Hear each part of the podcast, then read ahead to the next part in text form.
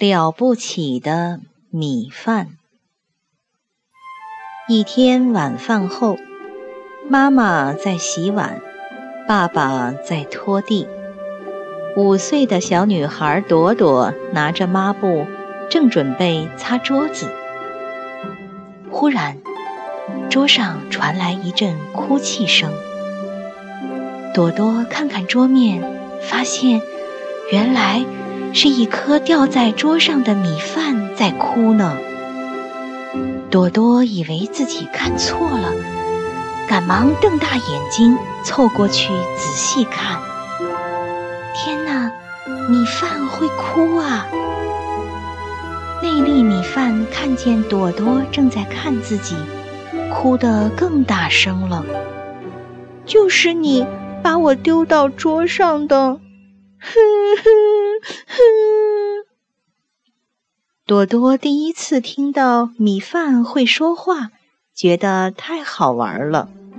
他对饭粒儿说：“我天天吃饭都会掉饭粒儿，别的米饭从来都不哭，就你哭。”米饭听了很生气：“你太坏了，你知道吗？”我们从稻米变成米饭有多辛苦吗？朵朵说：“米饭啊，不就是把米和水一起放到电饭煲里，按一下开关，然后就做好了吗？这有什么辛苦的？”米饭哭着说：“哼，哪儿有那么简单呢？我是经过好多次死里逃生。”才来到你们家的。朵朵听到这儿，问道：“快说，快说，你是怎么到我们家来的？”嗯，一开始啊，我们只是田里的稻米娃娃。大地妈妈说：“你们一定要努力吸收营养，才能变成了不起的米饭。”朵朵听到这儿，哈哈大笑。米饭能有什么了不起的？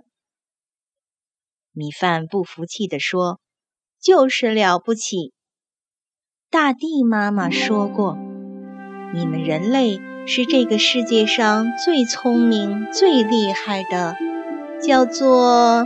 嗯，叫做万物之灵。”但是。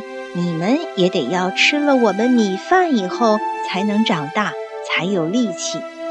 所以呀，能够被人类吃掉的米饭就是了不起的米饭了。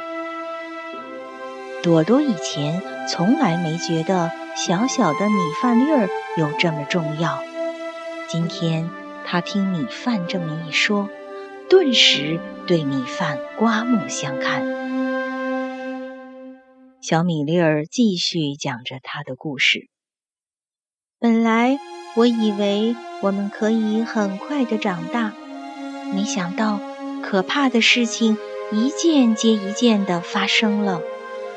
麻雀飞过来吃我们，虫子也来啃我们，有的稻米娃娃被大风大雨打到了水田里，被鱼给吃掉了，好可怕呀！我只能天天求老天爷保佑我，希望能平平安安的被送到人类的家里。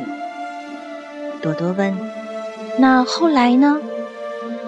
米饭说：“后来啊，我们终于成熟了，从田里被收割起来，晒干后变成了稻谷，然后要在打米机里脱掉金色的衣服。”才能变成白米。